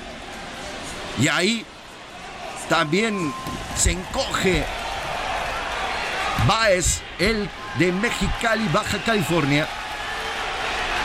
Entra y castiga con el jab y después el gancho al hígado en dos ocasiones. Certero sobre la humanidad de el vaquero Navarrete que ya se encendió y también combina bonito. Upper izquierda y después la derecha en corto, sólida, seca. Cincelada sobre la quijada de este que es Eduardo Báez. El de Mexicali, Baja California. Alfredo Ruiz ahí va agarrando ritmo. El vaquero Navarrete. Poco a poco, sí, ya metió segunda el vaquero. Se nos cambia de perfil, de repente se pone de zurdo. Se deja llegar a Baez y bien en el counter ahí le ha conectado. Saludos a Kiko Valderas también. Al gran Eduardo Contreras. Que están escuchándonos. Otra vez se deja llegar y en corto castiga bien el vaquero Navarrete con ese upper de mano izquierda. Terminó el tercero. Ahí está ya luciendo la calidad de parte de el de San Juan Citlaltepec en el Estado de México. Un peleadorazo, Emanuel, el vaquero Navarrete. Me parece que domina el round. Esta es la pelea número 23 de Campeonato Mundial Mexicano contra Mexicano de la OMB. Eh, el organismo más joven del boxeo, la OMB. Han habido 22 peleas entre mexicanos. La primera fue Mauricio Aceves, noqueó a Oscar Bejines el 30 de agosto de 1989, la primera de título mundial mexicano contra mexicano sancionada por la Organización Mundial de Boxeo. Yo en el recuerdo apenas hace un par de días falleció Rodolfo Martínez, también aquella pelea memorable contra Rafa Herrera en Monterrey. Dos. Dos, dos, dos versiones son eh, peleadores mexicanos que, como bien decía Lalo, sinónimo de garantía de guerreros arriba de un cuadrilátero. El round número 4 es presentado por Ringside. Sonó la campana y aquí estamos de nueva cuenta en el centro de este escenario. El auditorio Pechanga, ahí a un ladito del 405, en el freeway de California. El eh, vaquero Navarrete campeón exponiendo frente al de Mexicali, Eduardo Baez. Pleito hasta ahora muy, muy parejo.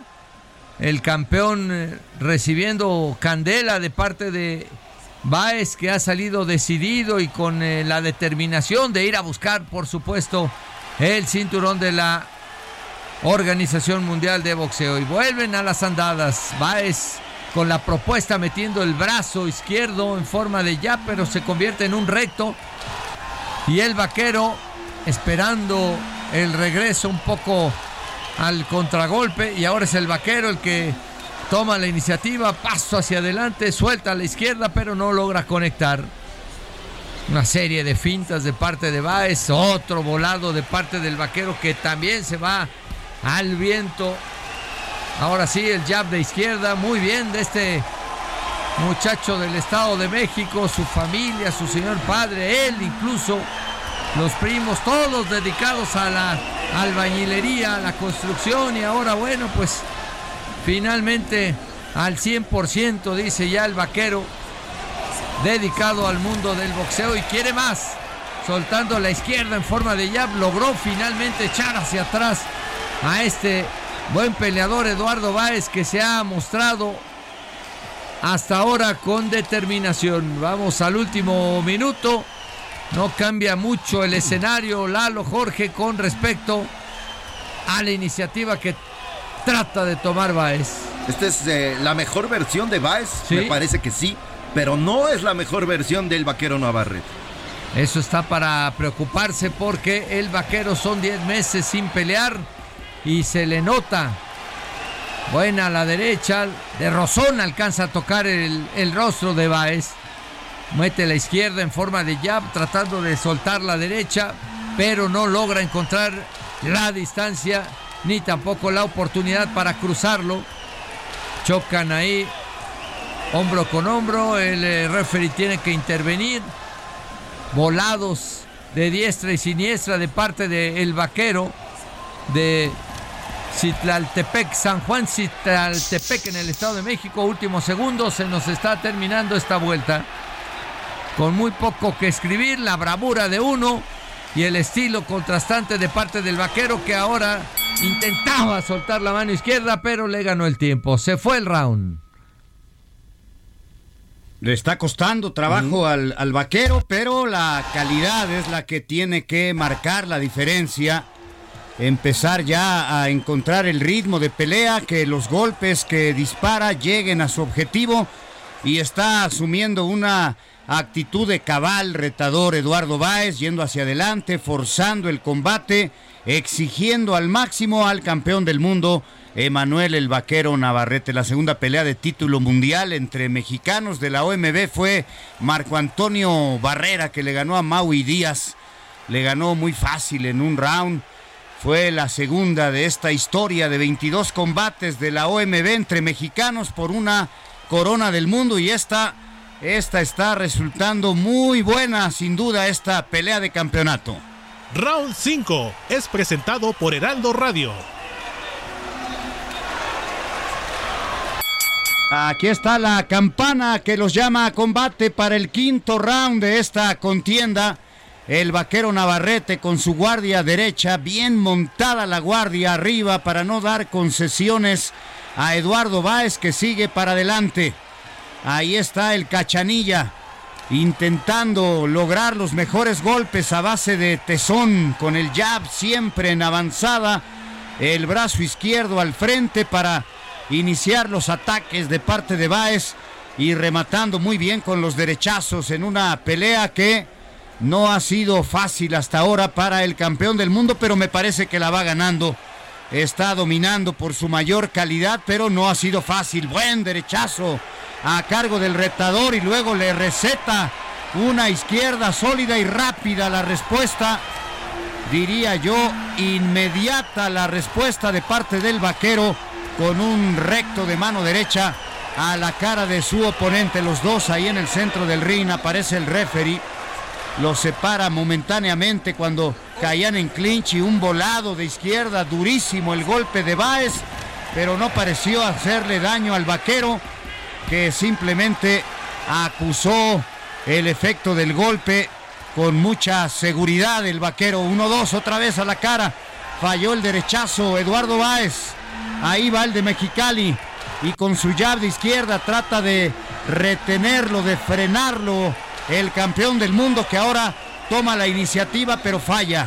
Lo hace fallar, mejor dicho, Baez que se agacha y se quita el golpe, pero ahí va el vaquero que lo pone en una esquina y ahí le atiza una muy buena izquierda a la cara al Cachanilla Baez que saliendo del clinch le metió un zurdazo a la cabeza al campeón del mundo. Está buena la pelea, Jorge Mile. Emocionante, sin lugar a dudas, porque Baez no ha cejado de ir hacia adelante en el mejor sentido de la palabra. Es terco, Baez. Y va de todas, todas a buscar combate. Con una tenacidad de valiente, de seguridad, de que sabe que trae la mejor condición física de su vida para buscar el título anhelado y ganárselo a este bicampeón del mundo. Ahí está Navarrete en el centro del ring, 30 segundos para que acabe el quinto round en vivo a través de Heraldo Radio 98.5 de FM. La gran cadena del Heraldo con el gancho al hígado. Intenta remachar la ofensiva el campeón mundial, el vaquero Navarrete, y sale por piernas muy bien. Eduardo Báez, que es bravo, bravísimo el cachanilla ahí parándose a cambiar golpes en el centro del cuadrilátero y trata de repeler el castigo el vaquero que se cambia la guardia zurda y echa para atrás a su retador en un estupendo final del episodio Alfredo Ruiz. Sí, es un eh, pleito en donde la bravura y pues la determinación de Baez le está dando un verdadero dolor de cabeza al vaquero daba la impresión de que no estaba el vaquero, lo platicaba Jorge Vile en cuanto a la distancia, pero pues ya poco a poco ha ido sacando provecho de la experiencia que tiene este mexiquense. El pleito está muy entretenido, la pelea seguramente pues eh, tendrá pues eh, eh, la condición de las tarjetas si es que no aparece alguna otra situación muy complicado el pleito para el vaquero. La dejamos en suspenso. Vamos al corte 10 con 55 minutos. No le cambie, súbale aquí en Ringside.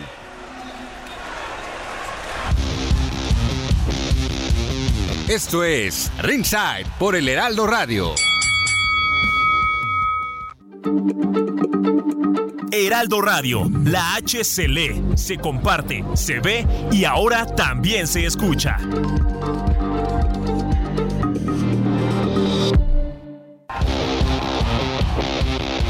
Regresamos, Ringside por el Heraldo Radio. Inicia el round, vamos a ver Ah, Baez que va caminando hacia adelante. Está hambriento de victoria. Lo conecta el vaquero Navarrete con upper de mano derecha y después gancho al hígado. Trata Baez de ir hacia adelante, pero no, no. Va hacia abajo Baez y le van a contar. Tremendo arpón por parte del vaquero Navarrete. Qué forma de depositar la mano izquierda en la zona hepática. Increíble poderío, de verdad. Entra en total ritmo el vaquero Navarrete y Baez ya no se para. Baez se va por nocaut. El vaquero Navarrete defiende el título pluma de la OMB con knockout efectivo. Increíble de verdad. El knockout más contundente que puede haber en el boxeo, el knockout efectivo no se levantó a la cuenta de 10 porque estaba lastimado. El efecto del gancho al hígado fue brutal. De inmediato se notó el gesto de dolor de Baez y prácticamente puso la rodilla en la lona y no más como en aquella pelea de Roberto Durán, mi querido Alfredo Ruiz. Sí, una buena combinación de upper de parte del vaquero y después el remate con el gancho. El muchacho de Mexicali pone la rodilla en la lona y después se desvanece así de que pues se ha mantenido la condición de campeón el vaquero Navarrete. Los llama al centro del ring el referee lo fue a felicitar Báez al campeón del mundo. El vaquero Navarrete se lleva la victoria por la vía del knockout efectivo. ¿eh? con un gancho letal. Con un gancho que fue no a todo el vuelo del brazo, fue como un arponazo, decía Jorge Mile, como si fuera un piquete de alacrán, Jorge. Oh, increíble de verdad el arponazo que deposita el vaquero Navarrete mostrándonos el poderío de puños que tiene este joven. Desde mi perspectiva, Lalo, lo decíamos fuera de micrófonos, uno de los mejores boxeadores mexicanos al momento. Y la verdad es que a pesar de ese parón, ahora entró en ritmo y se notó rápidamente la calidad boxística de Emanuel el vaquero Navarrete, escuchamos. Arena San Diego. This bout comes to a conclusion at 1 minute 5 seconds of round number 6 for your winner by knockout and still WBO featherweight champion of the world, Emmanuel Vaquero Navarrete. Aquí está la victoria para el vaquero en el combate 23 de título mundial de mexicanos de la OMB y también en la pelea número 19 entre mexicanos por el Campeonato Mundial de Peso Pluma. La 19 se la lleva el vaquero Navarrete frente a Baez con un gancho al hígado que a lo mejor no llevaba la mayor potencia, pero fue preciso, certero y cuando hay precisión, la precisión por momentos suple y mira que pega fuerte el vaquero porque no le dio con toda la potencia y aún así lo noqueó por lo preciso, lo certero del golpe. La combinación eh, perfecta arriba y abajo, dibujado el gancho con esta condición que eh, bien nos eh, comenta Lalo y que relataba Jorge Vile, cómo entra en corto el, el golpe y después Baez pone la rodilla en la, luna, en la lona y esto pues en un gesto de dolor que ya no le permite mantenerse ni siquiera de rodillas, él se desvanece ya en el cuadrilátero. Victoria número 36 para Emanuel Navarrete, el knockout número 30 en su carrera y va por más el de San Juan Citaltepec, Estado de México. Qué buena demostración de combinación. Le costó trabajo, ¿no? Al principio, por la bravura, por la forma en que planteó Eduardo Báez y se ha llevado una sensacional victoria. Sí, a pesar de que al principio le costó trabajo al vaquero, por la terquedad, lo decíamos en el buen sentido de la palabra, de Eduardo Báez, que salió hambriento de triunfo, pero lo fue midiendo, lo fue estudiando y rápidamente el vaquero empezó a enderezar esta pelea en su favor para llevarse una victoria espectacular otra vez.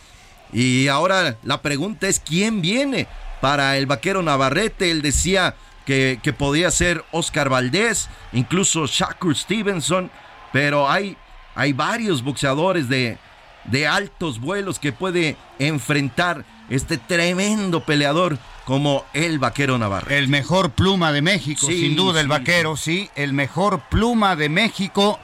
Y, él le puede ganar a, a, Stevenson. Creo que es el único mexicano que en este momento puede derrotar a Stevenson, que ya nos demostró la calidad que tiene este peleador norteamericano, un boxeador hecho y derecho, el vaquero Navarrete, serio, no encontraba la distancia Navarrete para conectar sus golpes, la, la, la gran eh, capacidad combativa, el espíritu combativo de parte de el tocayo Eduardo Báez. eh, le incomodó un poquito al vaquero en el inicio del combate, pero fue tomando distancia el vaquero y, y, sobre todo hizo valer su mayor pegada, el punch, el divino tesoro del punch en una defensa que al final liquida de la manera más contundente por nocaut técnico al minuto con cinco segundos del sexto episodio. Sin ninguna excusa, sin ninguna justificación. Los triunfos claros no necesitan justificaciones y aquí está el mejor ejemplo con el vaquero del Estado de México, Alfredo. Con una excelente demostración, sobre todo de saber esperar, de aguantar. Y mira que eh, hubo momentos en que Eduardo Báez puso nerviosa a la esquina del de eh, vaquero. Eh, no se, no coincide en algún momento pues otras organizaciones y lo ha manifestado el vaquero, él quisiera enfrentarse con otros peleadores de esta categoría, pero pues no, no se ha dado por cuestión de promotorías, en fin. Y ahora, bueno, estará pensando, se mantiene la posibilidad de ir a la categoría inmediata superior a buscar precisamente a Stevenson. Qué bonito combinó, además, ya eh, eh, cuando gana por nocaut el vaquero, primero con el upper de mano derecha y después entra perfecto con el gancho al hígado, como hunde ahí en cortito el guante sobre la zona hepática de Eduardo Báez que cuando quiso dar el paso hacia adelante sintió rápidamente cómo le picó ese arpón y cayó hacia abajo sobre la lona para que el referee le, contara los 10 segundos y decretar esta gran victoria por nocaut efectivo de Manuel el Vaquero Navarrete. Lo decíamos, no es la mejor versión de, de Eduardo Báez, sí, claro no creo que esta haya sido la mejor versión del vaquero Navarrete y con eso le dio para ganar y de forma contundente. Un Emanuel Vaquero Navarrete entrado en ritmo de pelea otra vez en distancia con mayor velocidad. Uf, imagínese, imagínese usted los altos vuelos para lo que está este gran boxeador. Y la calidad, ¿no? La calidad en ataque, en defensa, eh, es un boxeador que, que tiene una calidad natural y que le están puliendo quienes lo entrenan. Eh, ese resorteo que tiene el vaquero Navarrete que le hace eh, no cachar tantos golpes, no recibir tantos golpes, se defiende bien, es un muchacho además que se entrega en el trabajo, en el gimnasio y bueno, pues es uno de los bicampeones mundiales que ha tenido el boxeo mexicano, el primero fue Rubén Olivares y luego ahí Freddy Castillo, el Finito López, Hugo Cázares, el Matador Chávez, el Siri Salido, el Chololo Larios, Johnny González, Ponce de León, Daniel, Hugo el Cuatito Ruiz, también Moy Fuentes, el Gallo Estrada, Oscar Valdés, Luis Neri, el Pantera, Rey Vargas y Emanuel Navarrete en esta lista selecta de los bicampeones mundiales en el boxeo mexicano.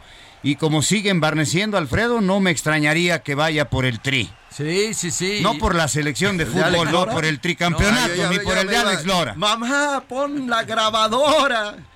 No, es un, es un boxeador con un potencial enorme y que hoy, eh, a pesar de lo que comentábamos, o al, menos a, título personal, yo veía que le costaba trabajo, no, no fue en ningún momento eh, pues limitado en sus argumentos, empezó a tomar la distancia y bueno, en este último capítulo, la demostración que hace de meter un upper y después rematar con la mano izquierda ahí a la zona hepática, le dan la posibilidad de mantenerse como campeón del mundo. La invitación, Lalo, a reserva de algún otro apunte de señores, es para la próxima semana. Tendremos también pues eh, eh, a un peleador que ha dado mucho, mucho de qué hablar y me refiero al rey David, a David Picasso. Sí, un, jovencito que es un, un joven de verdad que además de todo lo que ha estudiado y que, ya hemos platicado de él, los argumentos boxísticos cada vez que se sube al cuadrilátero son de, de mayor eficacia, eh, cada vez aprende mucho más el rey David Picasso. Y qué gusto, qué gusto que lo tendremos acá la próxima semana. Así que este muchacho que han llevado poco a poco nuestros amigos de, de Sanfer.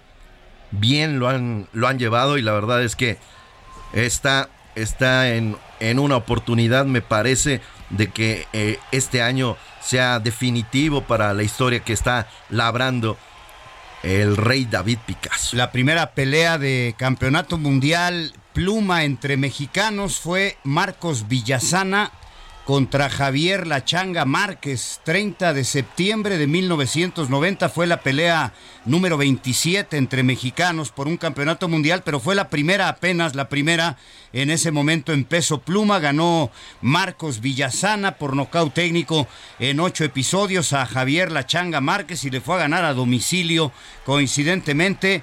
La Changa Márquez, boxeador de Mexicali. Ahora tuvimos a un cachanilla también, a Eduardo Báez perder en el combate número 24 por el título de peso pluma, número 23 de peso pluma.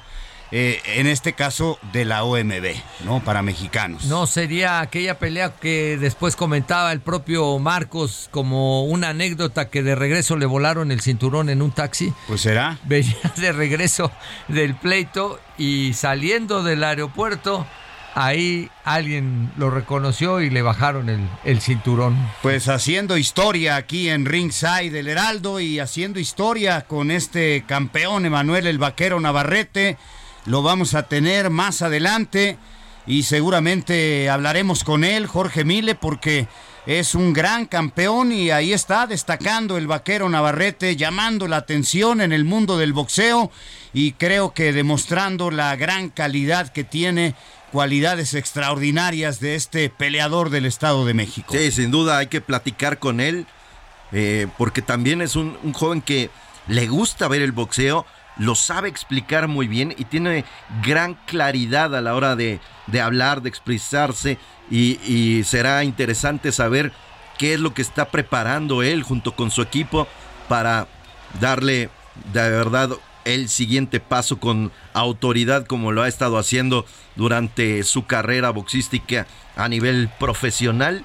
Y ojalá, ojalá que sea un duelo eh, importante para Emanuel el Vaquero Navarrete. Bueno, pues una función histórica hoy aquí en Heraldo Radio, en Ringside, vimos ganar a Nico Ali Walsh, al nieto de la gran leyenda, el nieto de Mohamed Ali, y hemos visto ganar ahora a Emanuel el Vaquero Navarrete. Grandes carteleras aquí en Heraldo Radio en Ringside y la próxima semana la invitación porque ya lo adelantaron mis compañeros.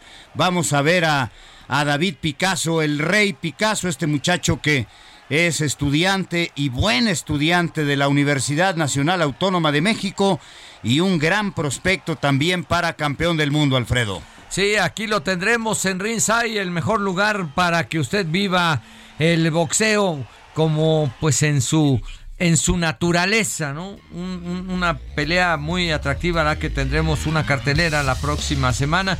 Y bueno, para complementar también la victoria de este muchacho Giovanni Santillán, que fue de, de verdad muy, muy eh, bien llevada. Y en la tarde también, por supuesto, recalcar el triunfo de Alexander Usyk, el ucraniano, defendió los títulos de la FIB, de la AMB, de la OMB frente a Anthony Joshua, llevándose una victoria por decisión dividida, la cual le regalaron a Joshua porque era decisión unánime sin lugar a dudas. Así que ahí está nuevamente Usyk haciendo historia el ucraniano. Pues nos vamos a nombre de todo el equipo, les decimos gracias, buenas noches, que tengan un excelente domingo. Aquí seguimos haciendo historia a través de Ringside de Heraldo Radio. Súbale, súbale, súbale. Buenas noches.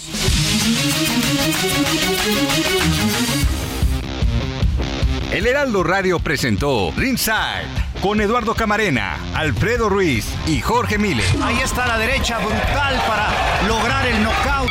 Lo tiene contra las cuerdas. Va por él. Y aquí le hizo daño. Puede irse hacia abajo. Una producción de Heraldo Media Group.